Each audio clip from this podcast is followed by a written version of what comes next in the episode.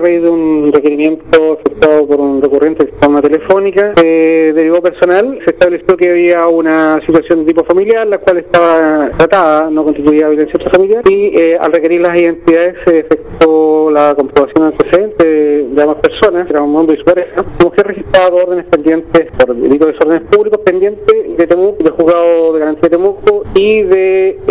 de arma blanca. Ambas vigentes, eh, por lo cual se cotejó, se derivó los antecedentes del Ministerio Público y se dispuso que pasara a control de detención